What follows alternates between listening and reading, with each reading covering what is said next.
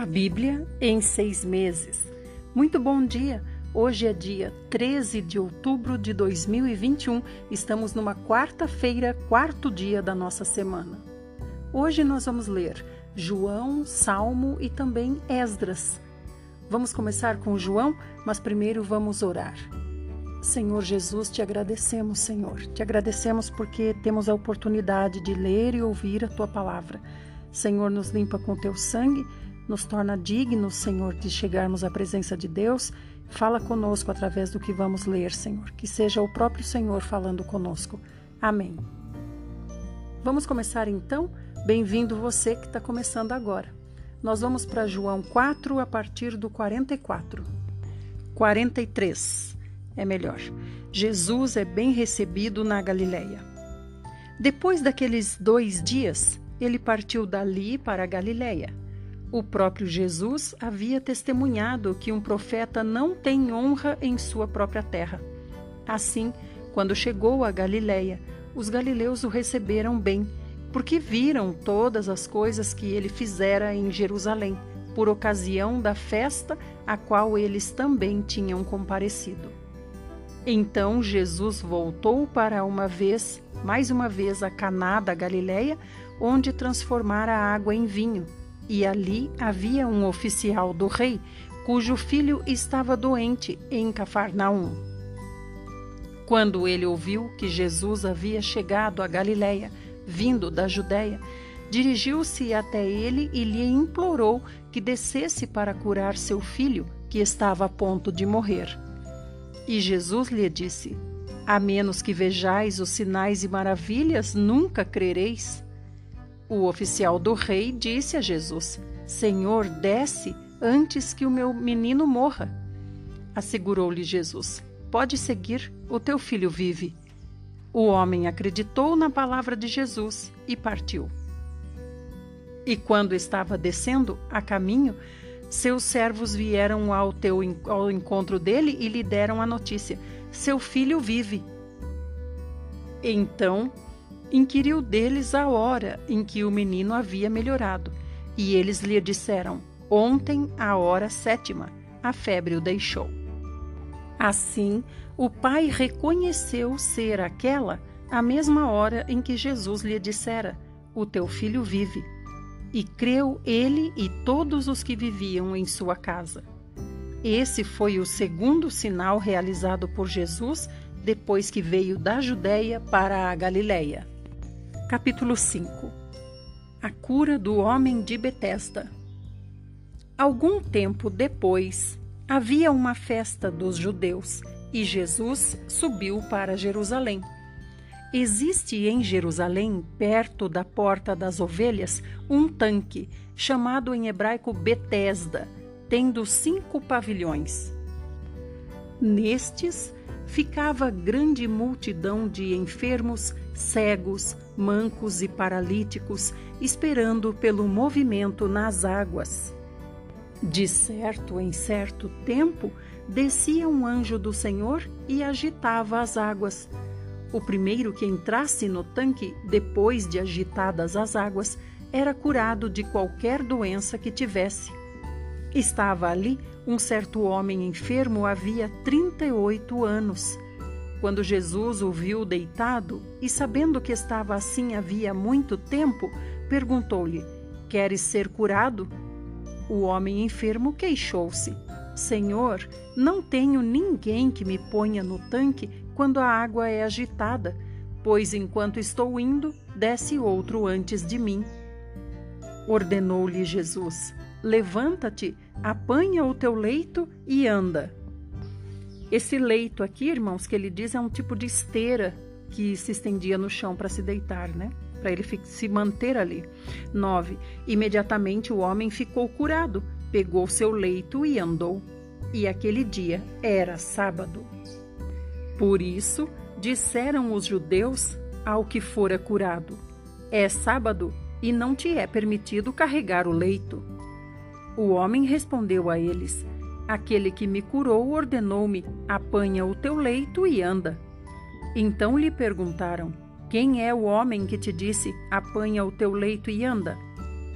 Mas o homem que havia sido curado não sabia quem era, pois Jesus tinha se retirado, sendo que havia uma multidão naquele lugar. Irmãos, olha a conduta dos, dos, do, dos legalistas, né, dos religiosos. Olha a conduta deles. Não se alegraram com a cura do homem que sofria 38 anos, mas se indignaram porque ele estava carregando o leito, a esteira, a maca, porque era sábado. Não é incrível? E isso existe ainda no dia de hoje, sabia? Muitos irmãos cristãos se preocupam mais com a legalidade, com as tradições, com os costumes do que com a vida humana. 13. 14. Mais tarde, Jesus o encontrou no templo e lhe disse: Veja que já estás curado. Não voltes a pecar, para que não te aconteça coisa pior. O homem partiu e disse aos judeus que fora Jesus quem o havia curado.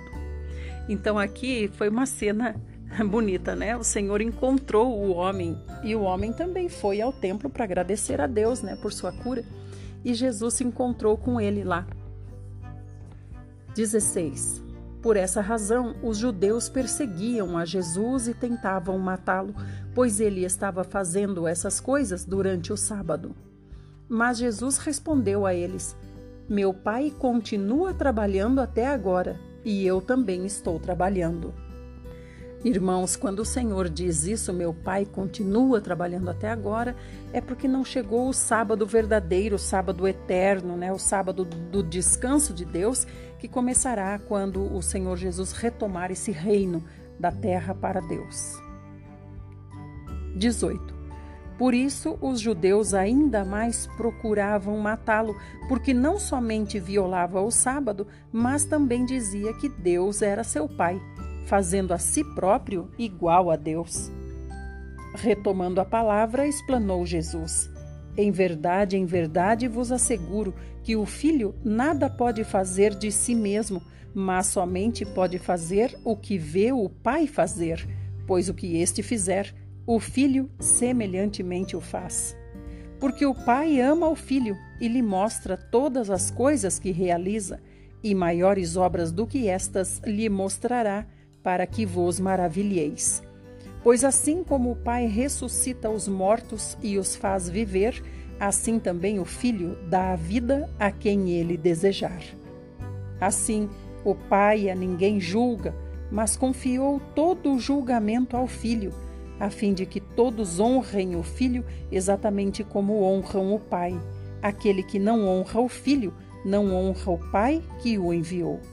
Em verdade, em verdade vos asseguro: quem ouve a minha palavra e crê naquele que me enviou, tem a vida eterna, não entra em juízo, mas passou da morte para a vida. Mais uma vez, verdadeiramente vos afirmo: vem a hora e já chegou em que os mortos ouvirão a voz do Filho de Deus, e os que a ouvirem viverão. Pois assim como o Pai tem a vida em si mesmo, igualmente outorgou ao Filho ter a vida em si mesmo. E também lhe deu autoridade para executar julgamento, porque é o Filho do homem. Não vos admireis quanto a isso, pois está chegando a hora em que todos os que repousam nos túmulos ouvirão a sua voz e sairão. Os que tiverem feito o bem para a ressurreição da vida, e aqueles que tiverem praticado o mal para a ressurreição da condenação. Então aqui o Senhor diz a condição dos mortos, né? Qual é a condição dos mortos? Os mortos repousam nos túmulos. Então, mais uma vez eu digo, eles não estão conversando com Deus, não estão é, andando na, na, na, num gramado verdejante, eles estão mortos realmente, né? Não fazem mais nada, estão aguardando serem chamados para o julgamento. E o Senhor falou uma coisa muito interessante aqui: o Senhor disse que Ele é que vai julgar o Pai, concedeu a Ele julgar. O Pai não julga, o Pai espera que o Filho julgue. Isso é maravilhoso, porque o Filho que nos julga também é nosso advogado. Glória a Deus por isso. E olha, irmãos, o que o Senhor disse no 24. Ele falou assim: Aquele que ouve a minha palavra e crê naquele que me enviou tem a vida eterna. Não entra em juízo, mas passou da morte para a vida. O que, que ele quer dizer? Ele quer dizer que se nós nos arrependermos hoje, nós somos perdoados e não entraremos em juízo por aquilo que já fomos perdoados. Se nós já fomos perdoados, não seremos questionados quanto a isso. Seremos questionados quanto ao que não nos arrependemos e não fomos, não pedimos perdão, né? Porque do que pedimos perdão verdadeiramente e sincero, o Senhor conhece o nosso coração. O Senhor nos concede perdão. 30. Por mim mesmo nada posso fazer, conforme ouço, assim julgo, e o meu julgamento é justo porque não busco agradar a meu próprio desejo, mas satisfazer a vontade do Pai que me enviou. Se eu der testemunho acerca de mim mesmo, o meu testemunho não será válido. Há outro que testemunha a meu favor, e eu sei que o seu testemunho acerca de mim é verdadeiro. Vós enviastes representantes a João, e ele deu testemunho da verdade. Então, irmãos, aqui o Senhor diz assim: que é, se ele der testemunho acerca dele mesmo, o testemunho não é válido. Por quê? Porque havia uma lei judaica que exigia que é, eram necessários vários testemunhos para ser validada uma declaração. Por isso que ele está dizendo: João veio também para testemunhar. 34. Eu, entretanto, não busco o testemunho dos homens, mas digo essas verdades para que sejais salvos. Ele era uma candeia que queimava e iluminava, e vós quisestes por um momento rejubilar-vos na sua luz. Todavia eu tenho um testemunho maior do que o de João, a própria obra que o Pai me deu para consumar e que estou realizando, testemunha que o Pai me enviou. E o Pai que me enviou, ele mesmo testemunhou sobre mim. Jamais ouvistes a sua voz, nem contemplastes a sua face. Igualmente não tendes a sua palavra habitando em vós, porque não credes naquele a quem ele enviou. Vós examinais criteriosamente as Escrituras, porque julgais ter nelas a vida eterna, e são elas mesmas que testemunham acerca de mim. Todavia, vós não quereis vir a mim para terdes a vida. Eu não aceito honra que procede dos homens, mas eu vos conheço bem e sei que não tendes em vós o amor de Deus. Eu vim em nome de meu Pai, e vós não me recebeis. Se outro vier em seu próprio nome, declaro-vos que o recebereis. Como podeis crer vós que recebeis honra uns dos outros, mas não buscais a glória que vem do Deus único? Não penseis que eu vos acusarei diante do Pai. Quem vos acusa é Moisés, em quem tendes depositado a vossa esperança. Todavia, se de fato cresceis em Moisés, de igual modo haveríeis de crer em mim, pois foi a meu respeito que ele escreveu. Mas, se não credes em seus escritos, como crereis em minhas palavras? Então aqui o Senhor está falando para eles: vocês estudam, estudam, estudam as Escrituras, sabem tudo o que Moisés disse, mas por causa da falta do amor de Deus no coração de vocês, vocês não veem que eu sou o Filho de Deus, o Redentor. Capítulo 6 Passado algum tempo, Jesus foi para a outra margem do mar da Galileia, que é o mar de Tiberíades. Então, uma grande multidão o seguia, porque tinham visto os sinais que ele realizava nos enfermos. E Jesus subiu ao monte e sentou-se ali com seus discípulos. Ora, a Páscoa, uma festa dos judeus, estava próxima.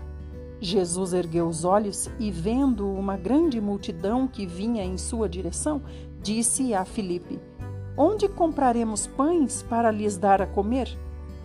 Mas disse isso apenas para o provar, pois ele bem sabia o que ia fazer.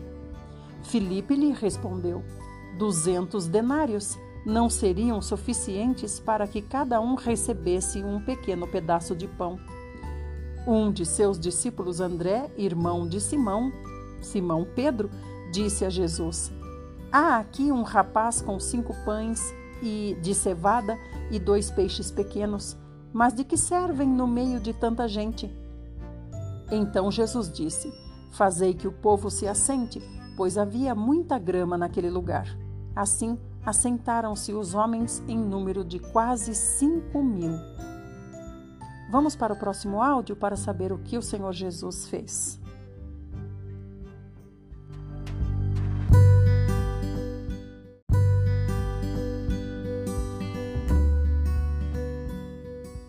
Parte 2, estamos em João 6, 11. Jesus pegou os pães e, tendo dado graças, repartiu-os entre os discípulos. E para os que estavam assentados, e da mesma maneira se fez com os peixes, tanto quanto desejaram. E quando estavam fartos, disse Jesus aos seus discípulos: Recolhei os pedaços que sobraram, para que nada se perca. Assim sendo, eles os ajuntaram e encheram doze cestos com os pedaços dos cinco pães de cevada deixados por aqueles que haviam comido. Então, vendo aqueles homens o sinal que Jesus havia realizado, disseram: Este é verdadeiramente o profeta que devia vir ao mundo. Percebendo então Jesus que estavam prestes a vir e levá-lo à força, para o proclamarem rei, retirou-se novamente sozinho para o monte. Ao anoitecer, seus discípulos desceram para o mar, entraram num barco e passaram para o outro lado, rumo a Cafarnaum. Já estava escuro e Jesus ainda não havia chegado até eles. O mar agitava-se devido ao forte vento que soprava. Quando eles haviam remado uns 25 a 30 estádios, viram Jesus aproximando-se do barco, andando sobre o mar, e ficaram amedrontados. Mas ele tranquilizou-os, dizendo: Sou eu, não temais. Então eles, de boa vontade, o receberam no barco e imediatamente chegaram à praia para a qual se dirigiam. A distância que o Senhor estava do barco aqui, irmãos, que ele foi se aproximando devagarinho, era cinco ou seis quilômetros. Eu digo devagarinho, mas devagarinho, o no devagarinho sobrenatural do nosso amado Senhor Jesus, né? Vocês sabem que para ele tudo é possível. 20. 21. Então eles, de boa vontade, o receberam. 22. No dia seguinte, as pessoas que ficaram do outro lado do mar viram que ali não havia senão um barco e Jesus, e Jesus não havia entrado nele com seus discípulos, mas que eles tinham partido sós. Entretanto, outros barcos chegaram de Tiberíades, próximo do lugar onde o povo havia comido o pão após o Senhor haver dado graças.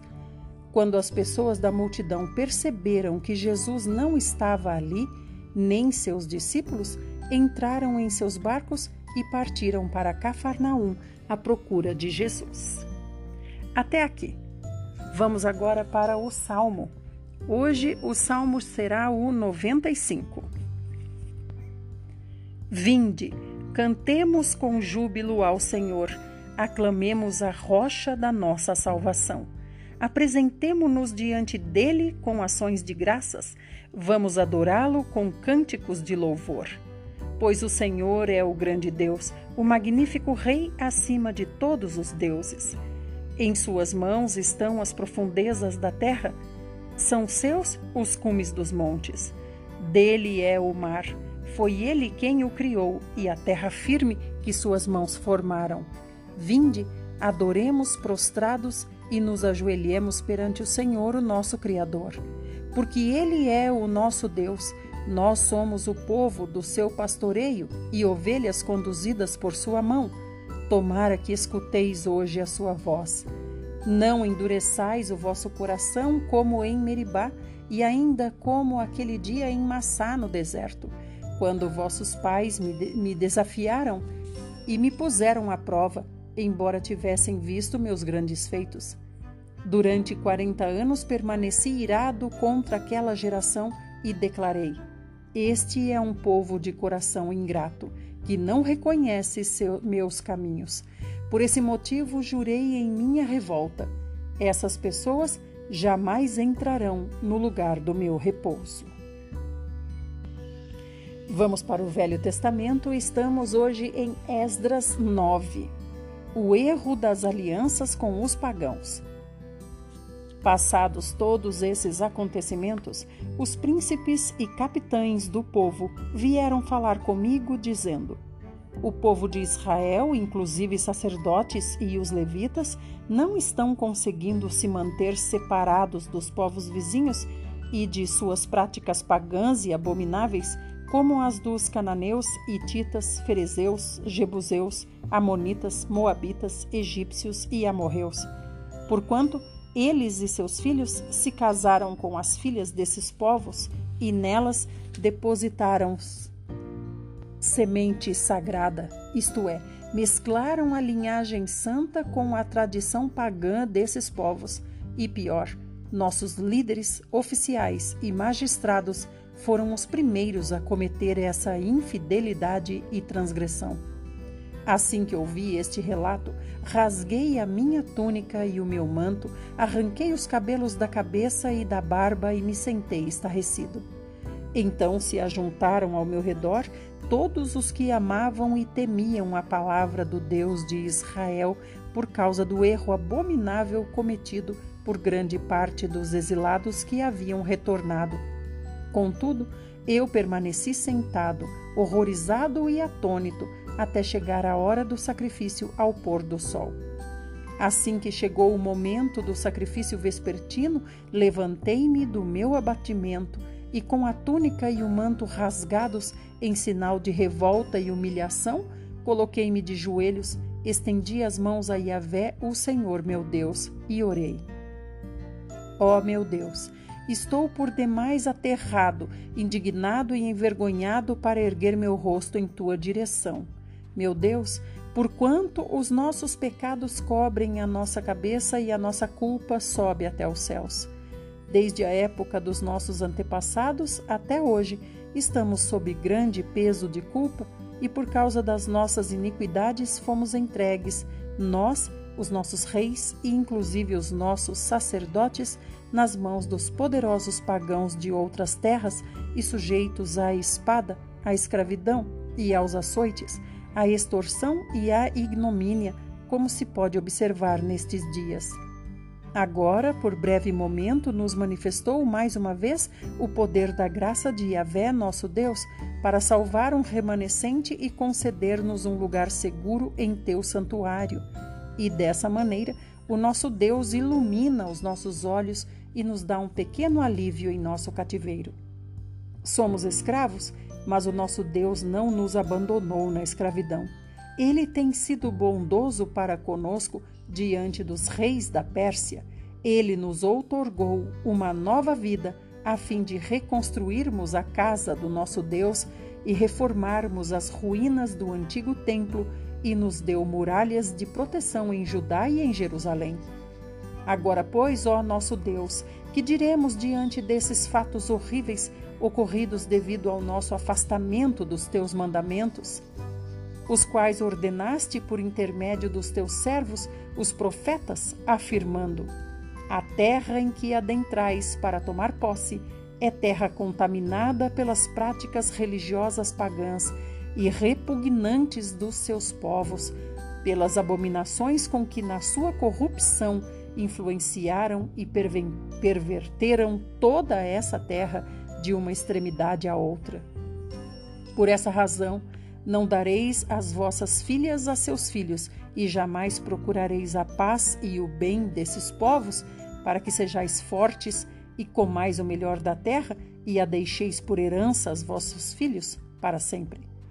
Depois de tudo o que nos aconteceu, por causa dos nossos erros, obra má e da nossa pesada culpa, ainda assim, tu, ó nosso Deus, nos tem castigado menos do que merecemos, considerando a abominação dos nossos pecados e ainda nos permitiste este remanescente.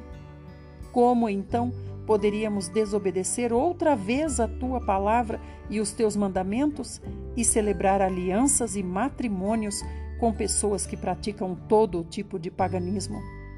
Se fizéssemos isso, tu ficarias tão irado conosco que nos destruirias completamente e não deixarias que ninguém escapasse. Ó Yahvé, Senhor Deus de Israel, tu és justo, mas em sua misericórdia nos deixaste escapar com vida, como se pode ver hoje. Nós te confessamos que somos culpados. Não temos o direito de ficar na tua presença. Capítulo 10 Enquanto Esdras orava, confessando e intercedendo pelo povo, prostrado diante da casa de Deus, uma grande multidão de israelitas, homens, mulheres e crianças, reuniram-se em volta dele. Eles também choravam e se lamentavam pelo erro cometido. Irmãos, que erro aqui. Por que, que Esdras está orando? Por que, que Esdras rasgou suas vestes, arrancou seus cabelos, arrancou suas barbas, sua barba? Por quê? Porque o povo tinha se, eh, se dado em matrimônio com povos pagãos que cultuavam deuses demônios. Por isso.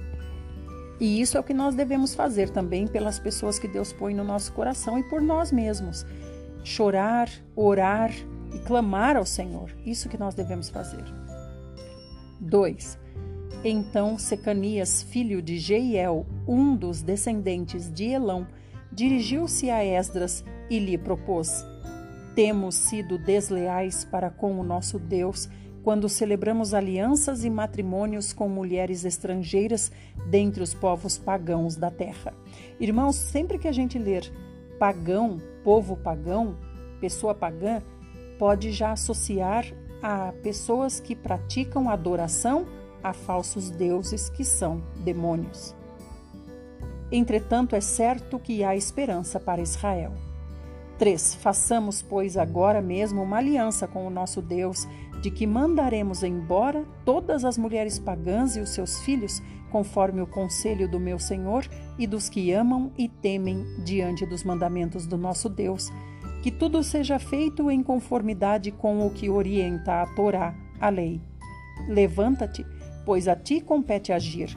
Contudo, estaremos ao teu lado, coragem e mãos à obra. Irmãos, tem que ficar claro para nós que não é que o Senhor não permite que se case com um estrangeiro, né? É, quantos casamentos nós vimos com estrangeiros? Por exemplo, Ruth Ruth, a Monita, se casou com Boaz, né? Então são muitos casamentos. A Raabe, por exemplo, além de estrangeira, prostituta, está na linhagem do Senhor Jesus. Então o problema não é esse. O problema é a prática que leva, que o pagão leva o outro quando se casa com ele, né? Como aconteceu com Salomão. Salomão sucumbiu porque foi casando com mulheres pagãs, mulheres pagãs e foi praticando o que elas praticavam quando cultuavam os seus deuses. Salomão chegou a levantar um templo e sacrificar, fazer sacrifício humano a, a demônios. Né? Continuando, 5. Assim que ouviu estas palavras de encorajamento, Esdras se ergueu e convidou os chefes dos sacerdotes e dos levitas e todo Israel a jurar que fariam como acabava de ser declarado. E eles juraram. Esdras retirou-se de diante da casa de Deus e dirigiu-se ao aposento de Joanã, filho de Eliasibe. Enquanto permaneceu ali, não comeu pão, nem mesmo bebeu água, porque chorava amargamente por causa da infidelidade dos exilados. Irmãos, esse aqui é um grande exemplo para nós, né? Como mães, como eu gosto de dizer assim, né? Quanto mães das pessoas que Deus põe no nosso coração, que são pessoas que não se voltaram para Deus ainda, né? Nós costumamos dizer, ah, eu, eu quero tanto que a pessoa vá para Deus, mas olha aqui o, o exemplo de Esdras. Ele, jeju, ele passou a jejuar porque o coração dele ficou tão entristecido, tão entristecido que ele nem comia. Então nós não chegamos nesse, nesse estágio de orar e jejuar pelas pessoas que nós queremos que vão para Deus, né? 7. Mais tarde ouviu-se uma proclamação em Judá e em Jerusalém para que todos os que retornaram do exílio se reunissem em Jerusalém e os oficiais e líderes baixaram uma convocação geral e decidiram que todo aquele que dentro de três dias não comparecesse perderia todos os seus bens e seria excluído sumariamente da comunidade dos que voltaram do cativeiro. Reuniram-se, pois, todos os homens de Judá e de Benjamim no prazo de três dias, em Jerusalém. Era o vigésimo dia do nono mês.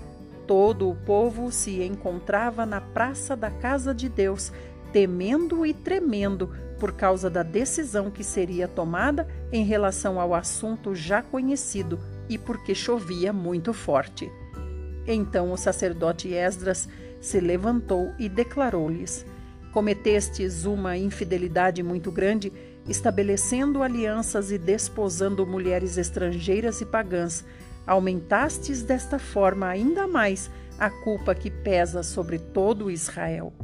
Contudo, agora rendei graças a Yahvé, o Senhor, o Deus de vossos pais, e executai sua santa vontade, separando-vos dos povos e das práticas pagãs da terra e das mulheres estrangeiras. A assembleia inteira passou a responder em alta voz: Sim, nosso dever é agir de acordo com tuas ordens. Mas o povo é numeroso e estamos na estação das chuvas. Não se consegue ficar ao relento. Além disso, esse assunto não se resolve de fato em um ou dois dias, porquanto somos muitos os que fomos rebeldes e erramos neste ponto. Vamos para o próximo áudio. Hoje nós vamos concluir o livro de Esdras.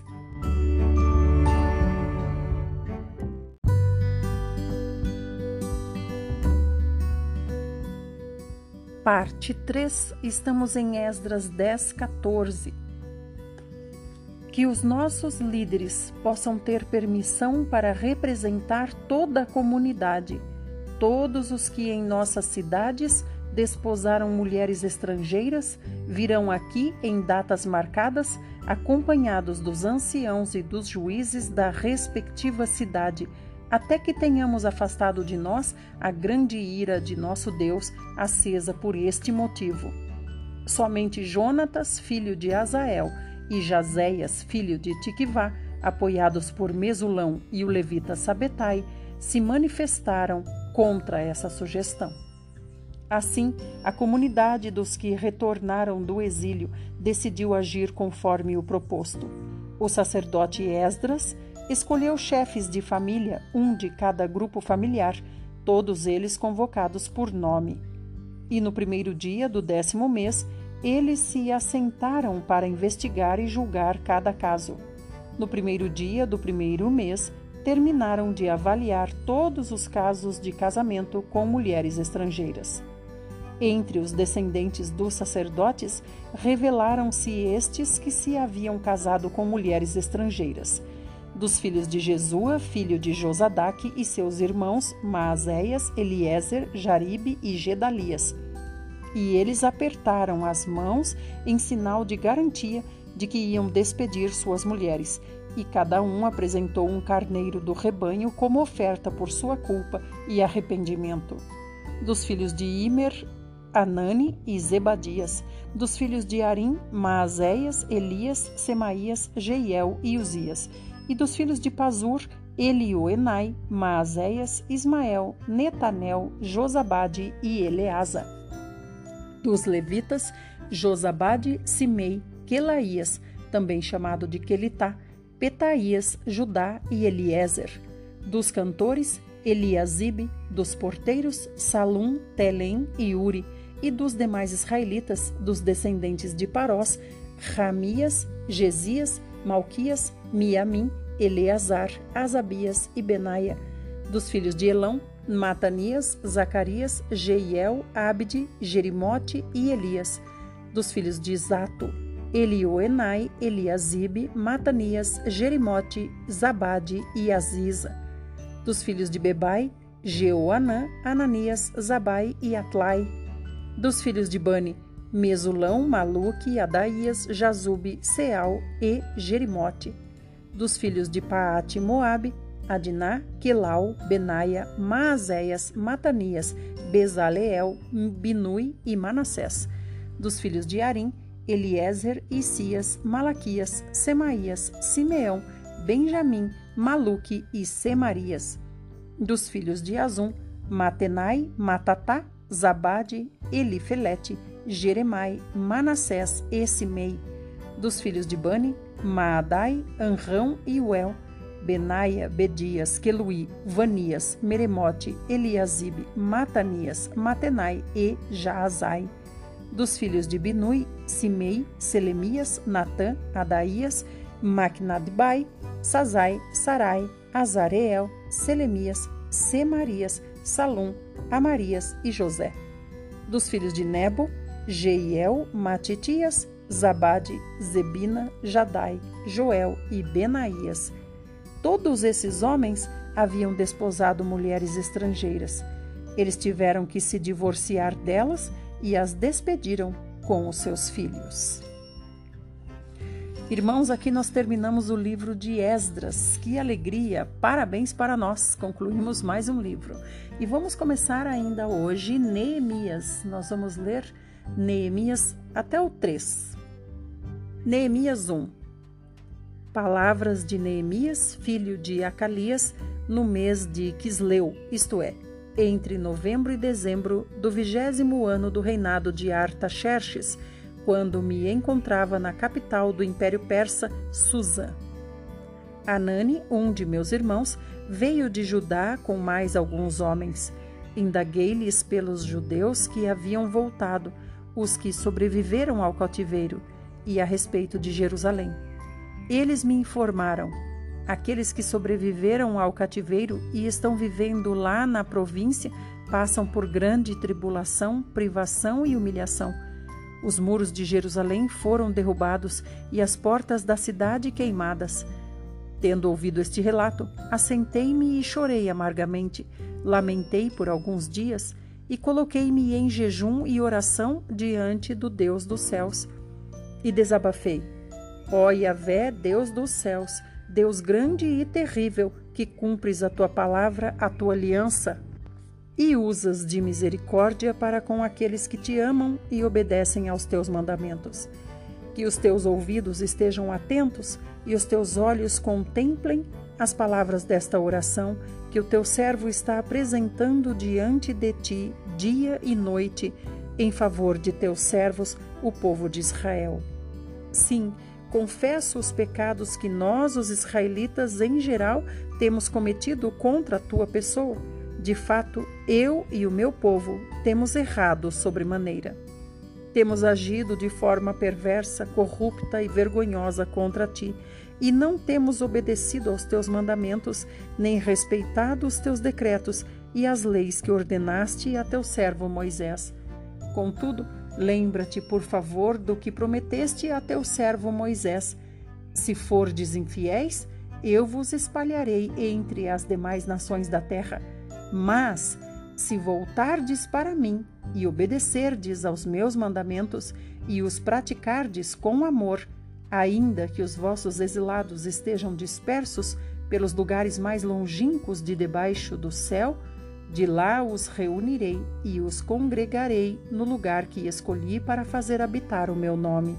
Ora, estes precisamente são os teus servos e o teu povo amado, que resgataste com o teu grande poder e com teu braço forte. Ai, Yahvé, eu te rogo, deixa teu ouvido alcançar o clamor deste teu humilde servo, atende à oração dos teus servos cujo prazer está em amar com respeito o teu nome. Faz com que teu servo encontre compaixão nos olhos do homem a quem levarei meu pleito.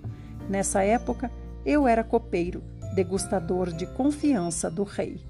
Então, esse é Neemias, copeiro e degustador de confiança do rei. O que é um degustador de confiança do rei? É aquele que prova a comida do rei para saber se está apta para o rei comer e não lhe fazer mal. Capítulo 2 No mês de Abibe, isto é, entre março e abril do vigésimo ano do rei Artaxerxes, na hora de servir-lhe o vinho, levei-o ao rei. Nunca antes eu havia me apresentado com o um semblante triste na presença dele. Por esse motivo me indagou: Por que o teu rosto está entristecido se não estás enfermo? Isso só pode ser tristeza da alma? Então, neste momento, tive muito medo e justifiquei ao rei. que o rei viva para sempre? Como meu rosto não estaria triste se a cidade em que está o sepulcro dos meus pais está completamente destruída e as suas portas consumidas pelo fogo? Então o rei me perguntou: O que estás desejando me pedir? E neste instante fiz uma rápida oração ao Deus dos céus e respondi: Se for do teu agrado e se o teu servo puder contar com a tua bondade, rogo-te que me permitas ir a Judá, a cidade do sepulcro de meus pais, para que eu a reconstrua. Irmãos, então vamos falar um pouquinho sobre essa tristeza de Neemias. Neemias estava triste porque a cidade que tinha sido invadida né, pelos babilônios, tudo tinha sido levado, tudo tinha sido destruído, tava, ainda era habitada, mas era habitada só pelos judeus pobres, os judeus fracos, que ficaram lá para que e a obrigação deles era cortar o mato para que o mato não tomasse conta da cidade que estava destruída e praticamente desabitada. Agora interessante é que aqui ele diz: quando o rei perguntou, eu rapidamente fiz uma oração e então respondi. Olha que coisa linda, porque você não pode, não pode demorar para responder para o rei, né? O rei tem poder de tirar a vida. Então ele rapidamente fez uma oração a Deus. Isso é invocar o santo nome do Senhor Jesus para a nossa prática hoje. Sempre clamar ao Senhor, mesmo que seja numa fração de segundos, ainda é possível clamar ao Senhor. Aleluia. 6. Então o rei, tendo a rainha sentada ao seu lado, me perguntou: Quanto tempo levará esta tua viagem e quando regressarás? Depois de informá-lo sobre a duração da missão, ele concordou em liberar-me. Irmãos, olha que coisa maravilhosa. Neemias já tinha na ponta da língua o plano. É por isso que eu sempre digo para os irmãos o, o, o verso de Provérbios que diz: O homem pode fazer planos, mas a resposta certa vem dos lábios do Senhor. E mas cadê os nossos planos? Nós temos que ter os planos. Quando o Senhor vem com a oportunidade, nós temos que ter os planos prontos. Imagina se ele falasse aqui para o rei: Ah, Senhor, meu rei, eu não sei. Eu vou ver, eu vou procurar saber, eu vou perguntar. Imagina só. Mas rapidamente ele tinha a resposta, porque ele já tinha o plano. Que coisa maravilhosa, né? 7. Diante da anuência do rei, eu lhe solicitei. Se for do teu agrado, eu poderia levar cartas do rei aos governantes da Transeufratênia, a província do Eufrates Oeste, a fim de que me deixem passar até chegar a Judá, e também uma carta para Asaf, guarda da floresta do rei, para que ele me forneça madeira para construir as vigas das portas da fortaleza que fica junto à casa, e para os muros da cidade, assim como para levantar a residência que irei ocupar. Visto que a generosa mão de Deus estava me abençoando neste sentido, o rei atendeu todos os meus pedidos. Aleluia, irmãos! Olha que coisa maravilhosa! Porque ele já tinha os planos, Deus já tinha abençoado os planos. Isso que nós precisamos entender. Nós não podemos ficar passivos. Seja como Deus quiser a minha vida, Deus sabe o melhor, o que Deus preparar. Não, Deus está esperando os nossos planos. Aí ele vem com a oportunidade. Aleluia. 9. Sendo assim, parti em direção aos governadores do Eufrates Oeste e lhes entreguei as cartas do rei. Acompanhou-me uma escolta de oficiais do exército e de cavaleiros que o rei enviou comigo. Sambalate, o Oronita, e Tobias, o oficial Amonita, não esconderam seu profundo desagrado assim que notaram que havia alguém interessado no bem dos israelitas.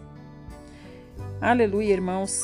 É claro que virão problemas, mas Deus já abriu a porta. Então nós temos que ter sempre planos para fazer a obra de Deus, não só para a nossa vida, para o nosso benefício, para o nosso prazer, mas também os planos para fazer a obra de Deus. 11. Cheguei a Jerusalém e depois de três dias de permanência na cidade, levantei-me durante a noite e saí com alguns dos meus amigos. Todavia, não compartilhei com ninguém o que o meu Deus havia entusiasmado meu coração para que eu fizesse por Jerusalém. Não levei animal algum, a não ser aquele em que eu montava. Desta maneira, saí de noite pela porta do vale e fui até a fonte do crocodilo e até o portão do lixo e examinei as muralhas de Israel que haviam sido derrubadas e os seus portais que haviam sido destruídos pelo fogo. Fui ainda mais adiante até o portão da fonte e até o tanque do rei. Contudo, ali não havia sequer espaço para o animal que eu montasse, montava, poder, para que o animal que eu montava pudesse passar. Por isso, decidi subir o vale, ainda de noite, avaliando os estado dos muros. Finalmente retornei e tornei a entrar pela porta do vale. Os oficiais não ficaram sabendo onde eu tinha ido, pois até então eu nada havia revelado aos judeus, aos sacerdotes, aos nobres, aos oficiais e aos demais sobre a obra que iriam realizar.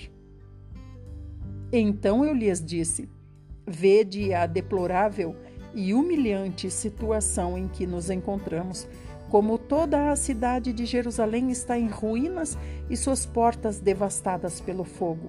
Vinde, vamos reconstruir os muros de Jerusalém para que não passemos mais vergonha. Também lhes revelei como Deus tinha sido misericordioso comigo e tudo quanto o rei me havia declarado. Diante disso, eles exclamaram: Levantemo-nos, pois, e reconstruamos nossas muralhas. E, cheios de ânimo, fortaleceram suas mãos para a realiza realização desse bom projeto. No entanto, quando Sambalate, o honorita, Tobias, o oficial amonita, e Gesem, o árabe, tomaram conhecimento desses fatos, zombaram de nós, desprezaram-nos e questionaram: O que é isso que estáis tentando fazer? Quereis rebelar-vos contra o vosso rei? Afirmei-lhes então: O Deus dos céus é quem fará com que sejamos bem-aventurados e nos dará sucesso nessa obra, e nós, seus servos, apenas nos levantaremos e trabalharemos. Todavia vós não tendes parte, nem direito, nem memorial em Jerusalém. Aleluia pela coragem de Neemias. Vamos para o próximo áudio.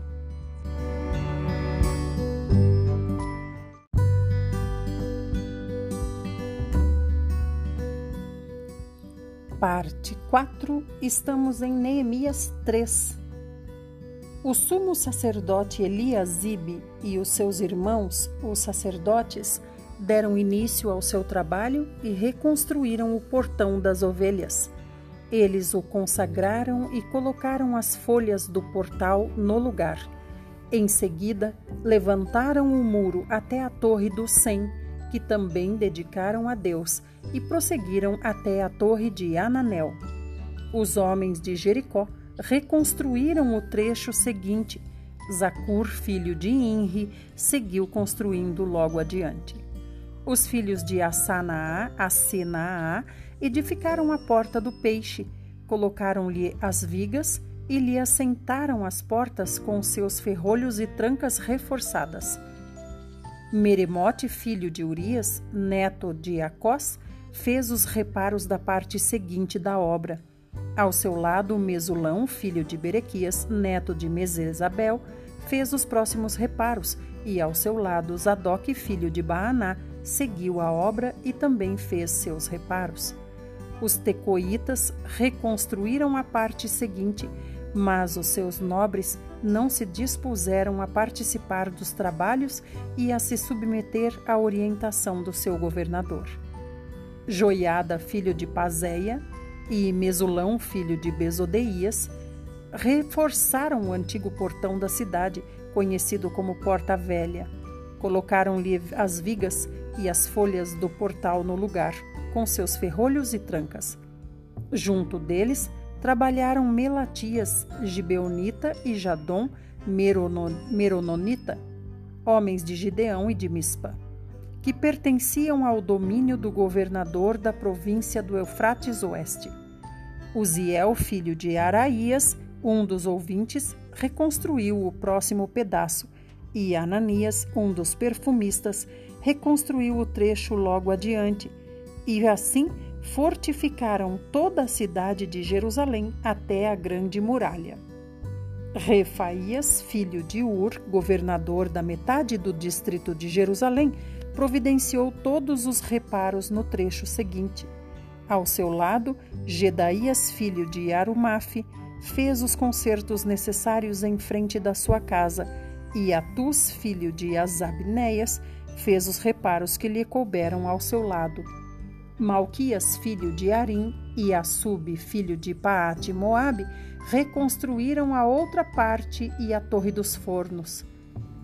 Salum, filho de Aloés, governador da outra metade do distrito de Jerusalém, providenciou o conserto do trecho seguinte com a cooperação de suas filhas. Anum e os moradores de Zanoa repararam o portão do vale. Estes a reconstruíram e colocaram as vigas, e puseram as folhas do portal no lugar, com seus ferrolhos e trancas. Também edificaram 450 metros do muro até o portão do lixo. O portão do lixo foi consertado por Malquias, filho de Recabe, governador do distrito de Bet-Aquerem. Ele o reconstruiu e assentou os portais, os ferrolhos e as trancas reforçadas, tudo no lugar. A porta da fonte foi consertada por Salom, filho de Cou-Ozé, governador do distrito de Mispá. Ele providenciou os reparos do muro do tanque de Selá, Siloé, junto ao jardim do rei, até os degraus que descem da cidade de Davi. Depois dele, Neemias, filho de Asbuque, governador da metade do distrito de Bet-Zur, providenciou todos os concertos até em frente ao sepulcro de Davi, até o açude artificial, e a casa dos valentes, a residência dos soldados. Os levitas fizeram os reparos no trecho seguinte. Eles estavam sob a liderança de Reum, filho de Bani. Na parte seguinte, Asabias, governador da metade do distrito de Keila, fez todos os concertos necessários em seu distrito. No trecho que vem em seguida, a reconstrução ficou a cargo dos seus compatriotas, sob a supervisão de Bavai, filho de Enadade, governador da outra metade do distrito de Keila.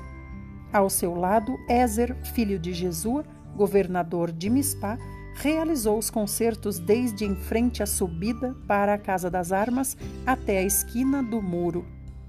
Em seguida, Baruque, filho de Zabal, reparou com grande empenho outro trecho da obra, desde a esquina do muro até a entrada da casa do sumo sacerdote Eliasibe. Depois dele, fez os concertos. Meremote, filho de Urias, neto de Acós, reparou outro trecho, desde a entrada da casa de Eliasibe até o fim dela. As demais reconstruções foram realizadas pelos sacerdotes das redondezas. Depois, Benjamim e Assub fizeram os concertos em frente da sua casa e ao lado deles, Azarias, filho de Maazéias, filho de Ananias, providenciou a restauração ao lado de sua casa. Em seguida, Binui, filho de Enadade, reparou outra parte, desde a casa de Azarias até o ângulo entrante do muro. E Palau, filho de Uzai, trabalhou em frente dessa esquina do muro e da torre que sai do palácio superior, perto do pátio da guarda, junto a ele Pedaías, filho de Parós, e os servos do templo que habitavam a colina de Ofel fizeram os concertos necessários até em frente da porta das águas, na direção do leste e da torre que ali se destacava. Os tecoitas reconstruíram o outro trecho desde a grande torre que sobressai até as muralhas de Ofel. Para cima do portão dos cavalos, os sacerdotes se dedicaram também aos trabalhos de reconstrução, cada um em frente à sua casa. Em seguida, Zadok, filho de Imer, fez os devidos concertos em frente à sua casa. Semaías, filho de Secanias, guarda da porta oriental, fez a restauração no trecho seguinte. Ananias, filho de Selemias, e Anum, o sexto filho de Salaf, Zalaf, reconstruíram o trecho seguinte. Depois dessa parte, Mesulão, filho de Berequias, fez os concertos necessários em um trecho em frente à sua moradia. Depois dele, Malquias Um ourives realizou todos os reparos do muro até a casa dos servos do templo e dos comerciantes, em frente da porta das revistas e inspeções, até o posto de vigia da esquina. E entre a sala de cima da esquina e o portão das ovelhas, os ourives e os mercadores realizaram as restaurações necessárias. Aleluia! Que obra bonita!